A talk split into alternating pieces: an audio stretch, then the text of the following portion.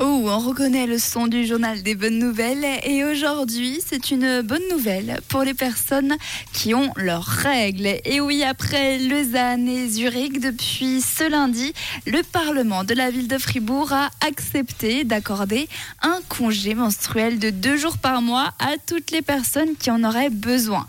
Pas besoin de certificat médical pendant ces deux jours. En revanche, si le congé devait se prolonger un petit peu, il faudrait tout de même aller consulter un médecin Pour les personnes qui avaient lancé l'initiative, le but était également de rendre visible la réalité que vit quand même la moitié de la population mondiale. Bilan donc positif. Il ne reste plus qu'à voir bah, si ça va mordre.